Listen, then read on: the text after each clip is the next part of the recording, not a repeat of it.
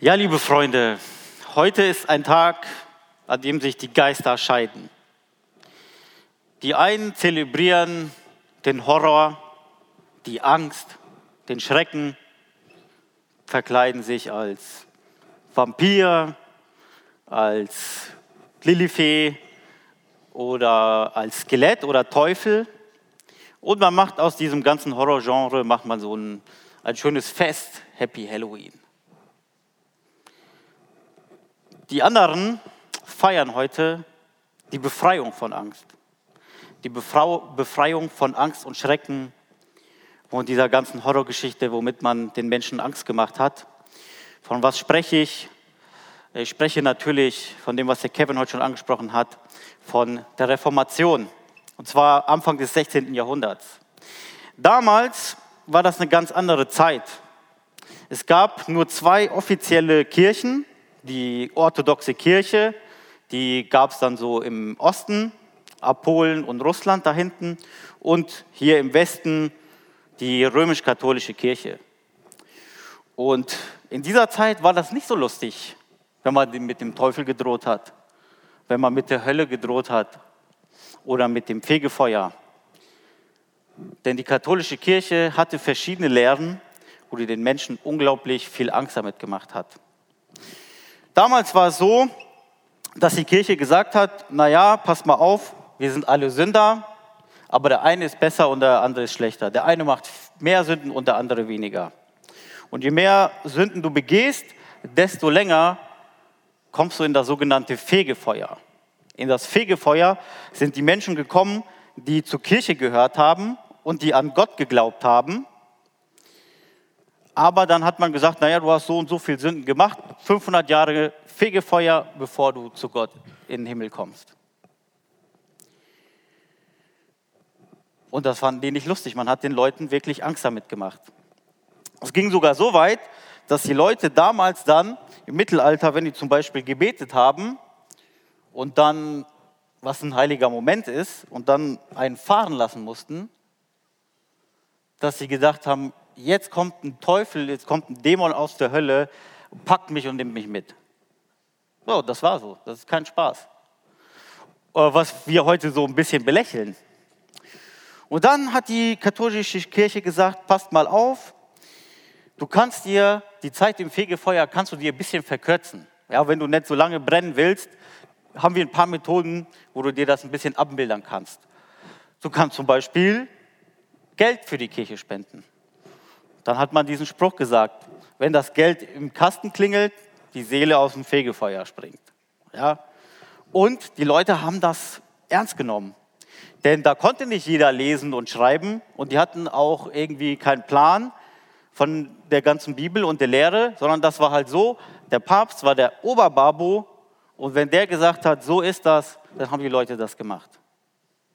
Und die Leute haben ihr letztes Hemd gegeben und ihren letzten Dollar dafür, ihre Zeit im Fegefeuer zu verkürzen und haben dann vielleicht gesagt, pass mal auf, ich habe noch, was weiß ich, zwei Dollar, die gebe ich jetzt dahin und für mein Kind kann ich nichts mehr zu essen kaufen, das verhungert. So ernst haben die das genommen. Und dann gab es einen Mönch, der hatte auch extreme Panik vor Gott. Und er hatte ständig diesen Gott vor Augen, der dich für jeden kleinen Fehler bestraft und deine Zeit im Fegefeuer verlängert. Und dieser Mönch war Martin Luther. Und sein innerster Antrieb war, dass er einen gnädigen Gott gesucht hat. Denn er hatte ständig vor Augen, keine Ahnung, äh, ich bete zu kurz, ich faste zu kurz, gibt es einen drauf, kommt Gottes Zorn auf mich. Wir können uns das heute nicht mehr vorstellen. Aber dieser unscheinbare Mönch, Martin Luther, war auch Theologieprofessor und in seinen Studien ist er dann mit der Zeit auf eine Erkenntnis gekommen und hat gemerkt, ey, wart mal ab, was der Papst und die Kirche uns verzapfen, das stimmt nicht. Das steht so nicht in der Bibel. Das ist cringe. Er, er hat nicht cringe gesagt, aber der hat bestimmt das Jugendwort des Jahres von 1517 benutzt, 100 Pro. Und er hat die Erkenntnis gehabt, pass mal auf, das stimmt nicht. Und dann ist heute der Tag, im 31. Oktober 1517, da ist Martin Luther dann in die Schlosskirche gegangen und hat dann sein Statement gemacht und hat die 95 Thesen an die Kirche genagelt. Und seine Überzeugungen waren dann folgende. Er hatte dann vier Prinzipien, die er quasi gegen die Kirche und gegen den Papst gerichtet hat. Und er hat gesagt, sola gratia, allein durch die Gnade Gottes wird der glaubende Mensch errettet, nicht durch seine Taten und Werke. Sola fide, allein durch den Glauben wird der Mensch gerechtfertigt, nicht durch gute Werke. Sola scriptura, allein die Schrift ist die Grundlage des christlichen Glaubens, nicht die kirchliche Tradition, nicht das, was die Kirche mir verzapft. Solus Christus, allein die Person, das Wirken und die Lehre Jesu Christi können Grundlage für den Glauben und die Errettung des Menschen sein. So mal ganz kurz ein bisschen langweilige Kirchengeschichte, aber das sollte man schon, schon wissen, dass das die Grundlage ist dafür, was wir heute hier machen können. So, und dann hat der Papst gesehen, ey, was geht denn ab? Da ist ein kleiner Mönch, der ist eigentlich niemand, der ist nobody und der bringt unser ganzes religiöses System hier in der katholischen Kirche, will er zum Einsturz bringen. Denn das bröckelt mit diesen ganzen Statements. Und da hat der Papst den schön zitiert nach Rom und hat erstmal gesagt, pass mal auf, du kriegst einen Drohbrief, eine, eine Bahn, äh, Bannandrohungsbulle hieß das damals. Oder dass der Papst gesagt hat, pass mal auf, nimm das zurück, was du hier verzapft hast. Und Luther, wir stellen uns ihn vielleicht so als einen Mönch vor, der ist so ganz lieb und äh, der fastet viel. Aber er war ein Draufgänger. Ja, und der war auch schon vom Körperbau war der ein bisschen stabiler. Und der war ein Draufgänger. Der war nicht hier so zimperlich. Und dann hat er diese Bulle genommen und hat die öffentlich verbrannt und hat gesagt, ist mir egal, was, was du sagst. Eine öffentliche Provokation. Und das gegen so ein fettes System, das über, sich über mehrere Länder streckt. So, und dann hat der Papst ihn zitiert und hat gesagt, pass mal auf, jetzt kommst du mal hier zu mir. Und dann gab es eine Konferenz. Dann hat der Papst gesagt, pass mal auf, nimm das zurück. Weil die Kirche hatte Schiss mit diesem, mit, dieser, mit diesem ganzen Konstrukt, das die hatten, dass du mehr Jahre im Fegefeuer bekommst, wenn du sündigst, oder äh, dass du dir mit Geld Ablass erlaufen kannst, erkaufen kannst, dass du weniger äh, Sünden hast. Da haben die gesagt, ey Mist, wir können den Leuten keine Kohle mehr abknüpfen, wenn sich das verbreitet, und wir können die Leute nicht mehr kontrollieren, weil die haben die ja mit Angst kontrolliert. Weil die haben sich gedacht, naja, wenn das hier rauskommt, allein der Glaube, ich muss nichts leisten, dann machen die Leute ja, was sie wollen. Da haben wir keine Kontrolle mehr über die. Und da hatten die Angst. Aber Luther hat gesagt, nein. Ja, und da gibt es so diesen bekannten Spruch, äh, hier bin ich, ich kann nicht anders. Und dann hat der Papst gesagt, pass mal auf, ich schmeiße dich aus der Kirche raus und du bist ab jetzt vogelfrei. Das heißt, Luther durfte man umbringen, ohne dafür eine Strafe zu bekommen. Und dann hat, hat er sich ja äh, in diese Wartburg zurückgezogen.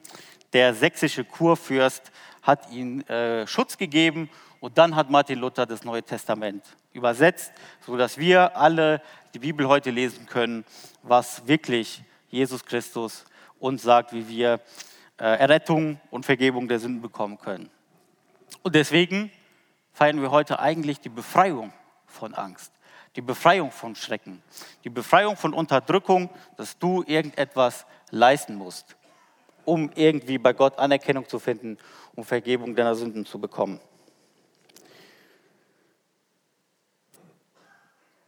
Spulen wir noch ein paar Jahre nach hinten, 1487 Jahre nach hinten, spielt sich fast das gleiche Szenario ab. Ist ein unbedeutender kleiner Zimmermann, ein Jesus von Nazareth. Und was macht er? Der erzählt den Menschen von der Liebe Gottes. Der erzählt den Menschen, dass sie allein aus Glauben gerettet werden. Und auch da gibt es ein religiöses System, eine fette Institution, die Pharisäer, die das religiöse System kontrolliert haben und die sehen, Da ist irgendein kleiner Wurm, der lehnt sich gegen unser großes System auf, aber das Problem ist, er hat das Potenzial, unser System zu Fall zu bringen. Und da möchte ich jetzt ein bisschen drauf eingehen und wir kommen jetzt zu unserem heutigen Bibeltext aus Johannes 11 ab Vers 45. Da heißt es, viele von den Juden, die zu Maria gekommen waren, um sie zu trösten, glaubten an Jesus, als sie das Wunder sahen, das er an Lazarus tat. Einige aber gingen zu den Pharisäern und berichteten ihnen, was Jesus getan hatte. Die führenden Priester und die Pharisäer beriefen daraufhin eine Sitzung des Hohen Rats ein. Was sollen wir machen, sagten sie. Dieser Mann tut viele aufsehenerregende Dinge.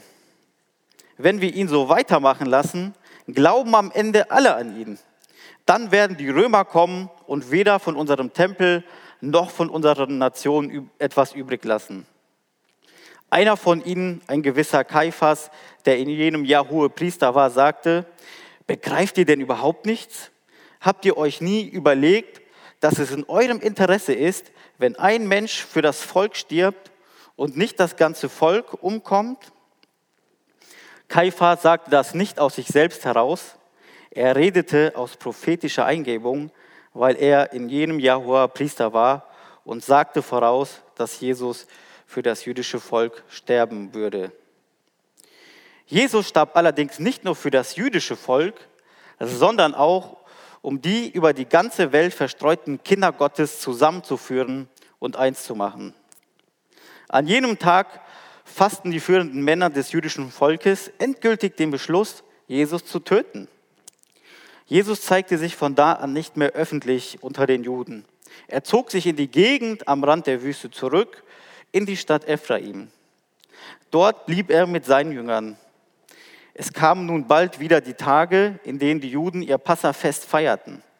Schon vor dem Fest zogen viele Menschen aus dem ganzen Land nach Jerusalem hinauf, um sich nach den Reinigungsvorschriften darauf vorzubereiten. Als, Jesus, als alles nach Jesus Ausschau hielt, sagten sie, was meint ihr, wenn sie auf dem Tempelplatz beieinander äh, standen? ob er wohl zum Fest kommen wird. Die führenden Priester und Pharisäer aber, die Jesus festnehmen wollten, hatten den Befehl erlassen, jeder, der seinen Aufenthaltsort kenne, sei verpflichtet, es zu melden. Damals, wie bei Luther, findet hier auch eine Konferenz statt, wo sich die Chefs, die religiösen Führer zusammentreffen. Hier sind das die Pharisäer, und die Sadduzäer. Das ist so wie in Amerika, da gibt es nur zwei Parteien, da gibt es nur Demokraten oder Republikaner. Und so war das damals hier auch. Und letzte Woche ging es ja darum, dass Jesus Lazarus von, von den Toten auferweckt hat. Ein Wunder, wo die eigentlich wussten, das kann nur Gott machen. Nur Gott kann Tote zum Leben erwecken.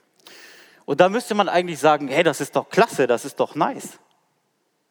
Wir haben hier jemanden, der dem Volk hilft. Aber wir sehen, dass sich hier auch die Geister scheiden. Die einen haben gesagt, ja, ich habe gesehen, Jesus ist Gott, er hat Tote vom Leben auferweckt. Aber die anderen haben es gepetzt und dann haben die gesagt, ey, dieser Jesus, der hat so viel Einfluss auf die Menschen, die folgen dem nach, der bringt unser religiöses System zum Einsturz. Die ganzen Regeln, mit denen wir die Menschen kontrollieren, was machen wir jetzt damit? Und da muss man verstehen, was ist eigentlich ein Pharisäer? Warum haben die eigentlich ein Problem damit, dass Jesus Menschen hilft, dass er die heilt? Die Pharisäer, das waren sehr religiöse Menschen, die waren sehr auch auf den Himmel ausgerichtet, sage ich jetzt mal. Und die Sadduzäer, die waren eher auf die Erde ausgerichtet, so wie der Kevin das gesagt hat die, waren, die haben eher so die Interessen von den Reichen und den Privilegierten vertreten. Und die hat das nicht so interessiert, die haben nicht mal an ein Leben nach dem Tod geglaubt, deswegen waren die eher so locker. Denen ging es hauptsächlich um Macht und um Politik. Aber die Pharisäer waren eigentlich solche, denen der Glaube wichtig war. Und die, die wollten auch Gott gefallen und die wollten auch die Regeln von Gott einhalten und haben sich Mühe gegeben. Aber mit der Zeit haben sich für die die Regeln auf Platz 1 gestellt. Und die haben Regeln, die Gott eigentlich nur für eine bestimmte Personengruppe gegeben hat, für die Priester. Denen hatte Gott strenge Regeln ge gegeben und da haben die Pharisäer gesagt, ja, das müssen alle einhalten. Das müssen alle machen. Und jetzt auf einmal sehen diese Pharisäer, okay, da ist ein Mensch, der vergibt jemandem die Sünden. Da wissen die, oh, das kann eigentlich nur Gott. Nur Gott kann Sünden vergeben. Da müssen die sich ja eigentlich freuen und müssen sagen, ey, klasse, dass jetzt endlich derjenige da ist, dieser Retter, der die Macht hat, Menschen zu heilen und Menschen zu helfen. Nur das Problem war, dass Jesus sich absolut überhaupt nicht in das religiöse System von den Pharisäern eingefügt hat. Warum? Es gibt in der Bibel eine Story, da kommen die Pharisäer und beschweren sich über Jesus. Und die sagen, Jesus, das, das ist derjenige, der sagt, dass er Gott ist, der das beansprucht, Gott zu sein. Und was macht der? Der hängt und chillt mit dem Abschaum der Gesellschaft ab. Mit den Zöllnern und mit den Huren. Und dann heißt es hier in Matthäus 11, Vers 18, da sagt Jesus, so ist es doch. Johannes ist gekommen, er hat gefastet und keinen Wein getrunken und schon hat es geheißen, er ist von einem bösen Geist besessen. Der Menschensohn ist gekommen, isst und trinkt wie jedermann. Und da heißt es, was für ein Schlemmer und Säufer. Dieser Freund der Zolleinnehmer und Sünder. Und hat doch die Weisheit Gottes recht. Das zeigt sich an dem, was sie bewirkt. So, was, was passiert hier? Jesus hat Gemeinschaft und chillt mit dem Abschaum der Gesellschaft ab. Die Zöllner, das waren die fiesesten Manager. Die haben Menschen betrogen. Um sich zu bereichern, haben die denjenigen, die wenig hatten, noch das auch weggenommen. Und ein Zöllner ist der letzte Mensch, mit dem ich Mitleid hätte. Weil stellt euch mal vor, heutzutage ein gieriger, egoistischer Manager veruntreut Geld, sodass dein Vater vielleicht seine Arbeit verliert und du kannst nicht studieren gehen. Und der bereichert sich, indem der andere Menschen, die arm sind, noch ärmer macht. Und mit dem habe ich null Mitleid, null Prozent. Oder es heißt hier, dass er mit den Prostituierten und mit den Huren zusammen gegessen und getrunken hat. Was ist das? Wer von euch hat eine Bekannte, eine Freundin, die Prostituierte ist? Und diese Story zeigt eigentlich, wie sich die Geister hier scheiden transportiert mal diese Geschichte auf heute. Jeder, jede Stadt oder jedes Dorf hat auch irgend so ein Place, hat auch irgend so eine Location, wo man sagt, da versammeln sich die Assis. Da, das, so denken wir doch. Ne? Das ist der Spot. Äh, in Haiger ist das der Paradeplatz. Ja? So, das ist der Place aus unserer Sicht, wo der Abschaum der Gesellschaft sich ab, aufhält wo die Leute schon um mittags Wodka trinken und Korn und rauchen und, weiß ich nicht, mit Bierflaschen äh, um sich werfen. Und jetzt ist es so, dass wenn Jesus heute leben würde, genau da wäre und mit den Menschen chillen würde. Der wäre da am Paradeplatz. Oder ich weiß nicht, was das hier in Dillenburg ist. Hat jemand eine Ahnung? Der Bahnhof, ja, habe ich mir schon gedacht. Das habe ich mir schon gedacht, dass der Bahnhof ist.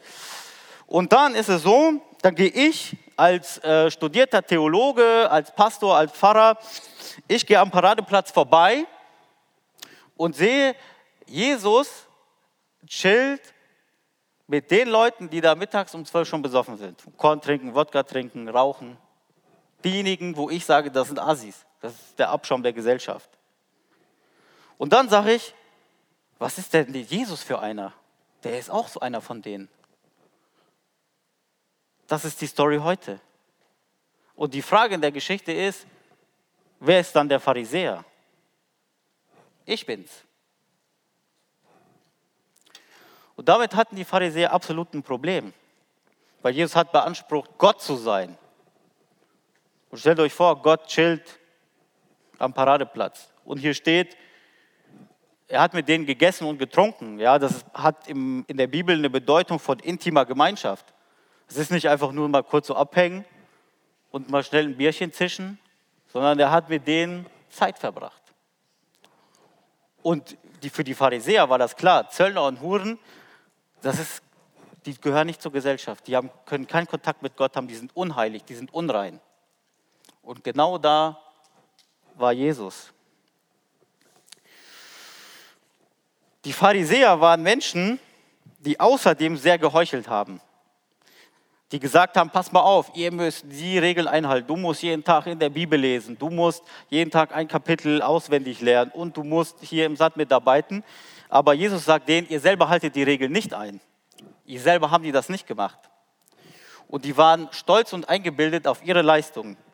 Jesus stellt auch mal einen Zöllner, also dieser, dieser reiche Manager stellt Jesus einem Pharisäer gegenüber und sagt, passt mal auf, es kommt ein Pharisäer in den Tempel und betet zu Gott. Und er sagt, Gott, also, ich faste zweimal in der Woche. Ich gebe immer den Zehnten. Nase noch länger wie bei mir, höher. Ähm, ich gebe den Zehnten. Äh, ich halte die Reinheitsvorschriften ein. Und dann sagt er, und ich danke dir, dass ich nicht so bin wie der. So hat er gebetet.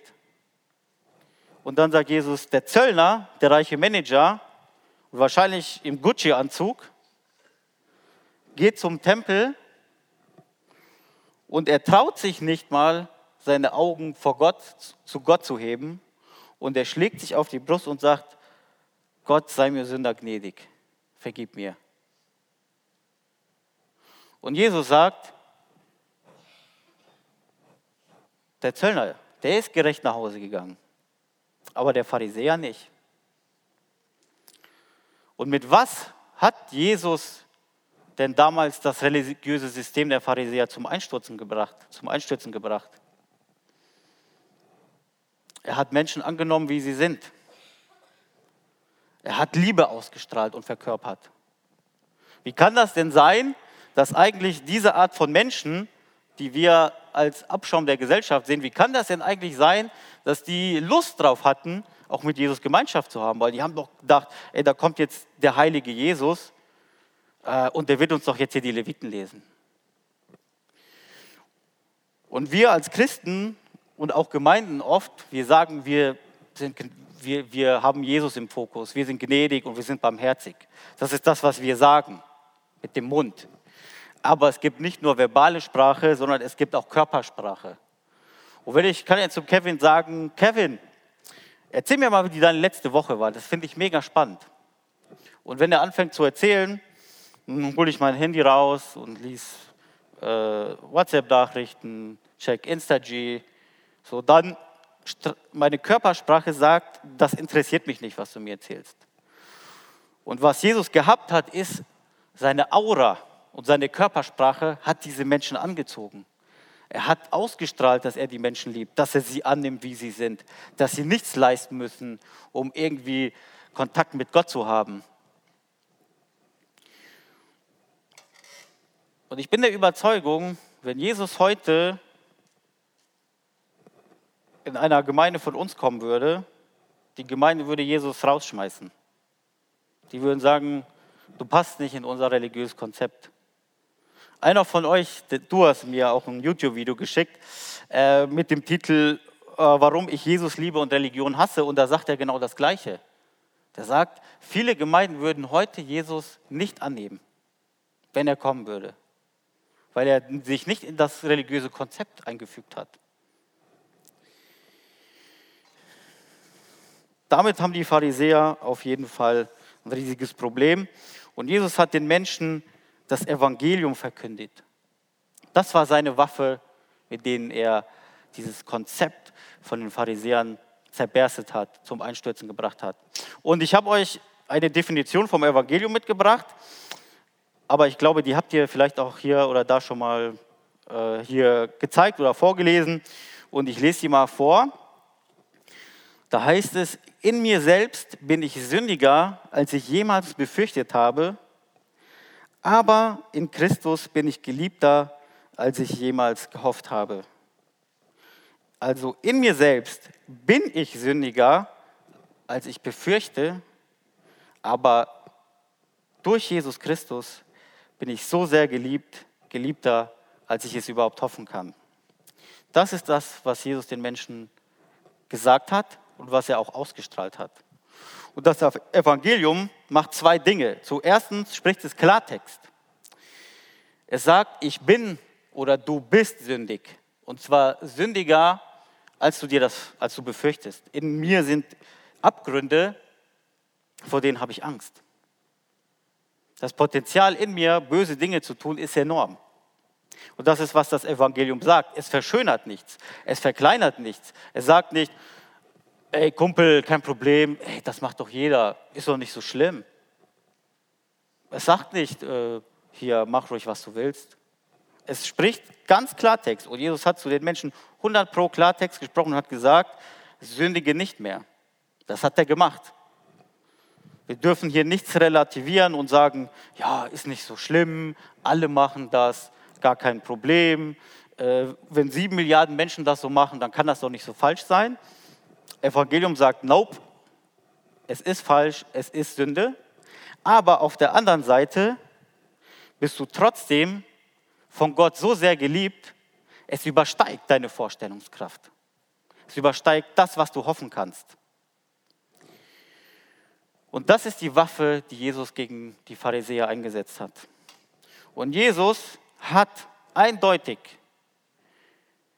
gesellschaftliche und kulturelle Tabus hat er gebrochen. Und genauso provoziert wie Martin Luther in der Öffentlichkeit. Und das hat er gemacht, um, damit er bei dir sein kann. Damit er bei den Menschen sein kann, die am Paradeplatz chillen. Weil Jesus sieht nicht das Böse nur, was die Menschen machen, sondern er weiß auch, warum die das machen. Er sieht, dass die eine Sehnsucht haben, dass die in ihrem Leben eine Lehre haben. Keinen Sinn, keine Hoffnung, keine Perspektive, keine Annahme, keine Wertschätzung. Und Jesus hat gesagt, nicht Regeln stehen, stehen im Mittelpunkt, sondern der Mensch steht für mich im Mittelpunkt. Und um bei dir zu sein, breche ich Tabus, die Menschen gemacht haben und die in der Gesellschaft sind.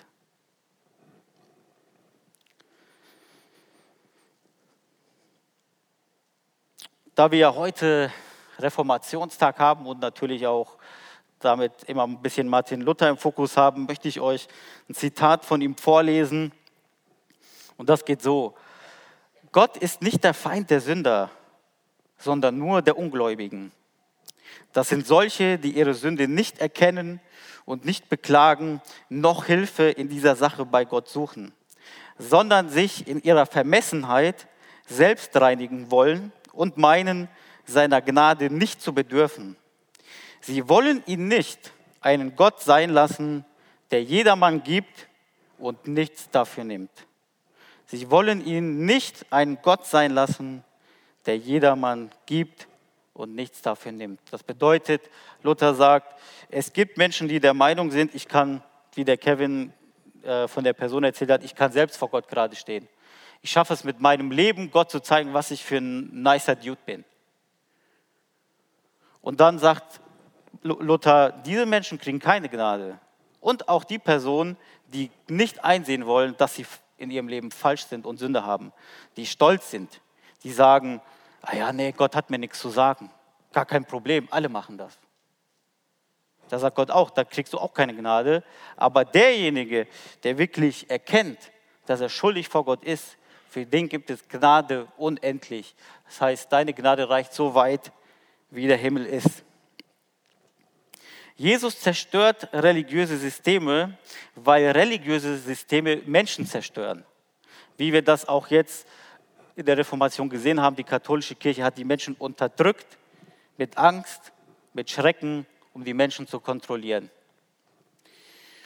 Und ich glaube, für die meisten von euch ist das Thema heute ziemlich langweilig und öde, weil wir heute dieses Problem nicht mehr so haben. Wir fallen heute auf der anderen Seite vom Pferd runter.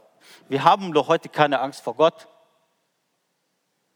Und ich glaube, auch die meisten, die hier sitzen, haben vielleicht nicht unbedingt erlebt, dass die streng religiös erzogen wurden und immer Leistung bringen mussten und Angst haben, irgendwie äh, Strafe von Gott zu bekommen, wenn die was nicht richtig machen. Heute ist eher so, dass wir sagen, wer ist Gott, dass der mir was sagen darf. Gott muss sich an meine Gefühle anpassen, an meine Umstände. Gott darf mir, es hat mir keiner was vorzuschreiben. Und dann kann man denken, ich bin auch in keinem religiösen System drin, das mich unterdrückt und unter dem ich leide. Aber was ist denn eigentlich dieses, zum Beispiel diese ganze Fitness, Beauty-Szene? Das ist auch ein religiöses System, nur mit einem anderen Face, mit einem anderen Gesicht. Du musst ins Gym gehen, in dem Tempel, musst trainieren und dich anstrengen, damit du gesellschaftlichen Ansprüchen entsprichst, damit du dem Schönheitsideal entsprichst. Und wenn du es nicht machst, wenn du es nicht schaffst oder die Gene nicht dafür hast, dann kriegst du keine Anerkennung. Und dann kriegst du keine Likes auf Insta-G, wenn du von dir ein Foto machst. Und du spürst die Blicke von den Menschen, wie die dich ansehen und sagen, hey, die hat nicht 90, 60, 90. Verurteilende Blicke. Das ist genauso ein religiöses System wie mit einem anderen, nur mit einem anderen Gesicht. Und ich weiß, dass das viele innerlich unterdrückt, das für die ein Problem ist. Und auch hier sagt Jesus, ich nehme dich an, wie du bist. Du musst mir nichts beweisen. Du musst für mich nicht gut aussehen und ins Gym gehen und trainieren, dass du von mir Liebe, Anerkennung und Annahme erfährst. Und wenn du heute Abend hier bist und du hast Angst, ein Leben mit Jesus zu leben, weil du denkst, oh, dann muss ich mich in so ein religiöses System einfügen, wo ich dann Leistung bringen muss, wo ich irgendeinen Standard erfüllen muss, muss, damit die Leute sagen, ja, du gehörst dazu. Oder wenn du vielleicht auch schon verletzt wurdest, weil Menschen dich von oben herab angeschaut haben, wie die Pharisäer dich verurteilt haben, dann lade ich dich ein, später hier vorne hinzukommen und das Connect-Team aufzusuchen und darüber zu reden und darüber zu sprechen. Weil Jesus unterdrückt dich nicht, er befreit dich davon. Er befreit dich von dem Druck und von dieser Last. Er sagt, kommt her alle, die ihr mühselig und beladen seid. Ich will euch erquicken. Ich will euch wieder Kraft geben und Hoffnung. Aber auch wenn du jemand bist, der vielleicht unter dieser modernen Religiosität leidet, unter dem System, dass du gesellschaftlichen Ansprüchen genügen musst, so und so aussehen musst, so und so viele Likes haben musst und dich nicht selber annehmen kannst, weil eben die Gesellschaft dich verurteilt, dass du eben es nicht so bringst, wie die Leute das idealerweise haben, dann darfst du auch hier nach vorne kommen, das Connect-Team aufsuchen, die Leute äh, mit dem gelben Bändchen. Der Kevin und ich, wir sind auch hier vorne. Und wenn das ein Thema für dich ist, dann laden wir dich ein, mit uns ins Gespräch zu kommen. Jesus zerstört religiöse Systeme, weil religiöse Systeme dich zerstören. Und das will er nicht. Er will das Gute für dich. Er ist für dich. Das war Martin Luthers reformatorische Erkenntnis. Und noch was hat Luther erkannt. Luther hat erkannt, der Himmel ist nicht ein Ort, den ich mir irgendwie erkämpfen kann durch Leistung, sondern er wusste, der Himmel ist ein Zustand. Und Luther hat gesagt, lieber fahre ich mit Christus in die Hölle, als ohne Christus in den Himmel, weil er gewusst hat, Jesus ist der Himmel. Ein Himmel ohne Jesus ist kein Himmel. Jesus Christus selber ist das Evangelium und er ist selber der Himmel. Seine Gegenwart ist das, was für in unserem Leben himmlische Zustände schafft und mit dem wir auch später in ewiger Gemeinschaft leben werden. Und dazu lädt er dich ein.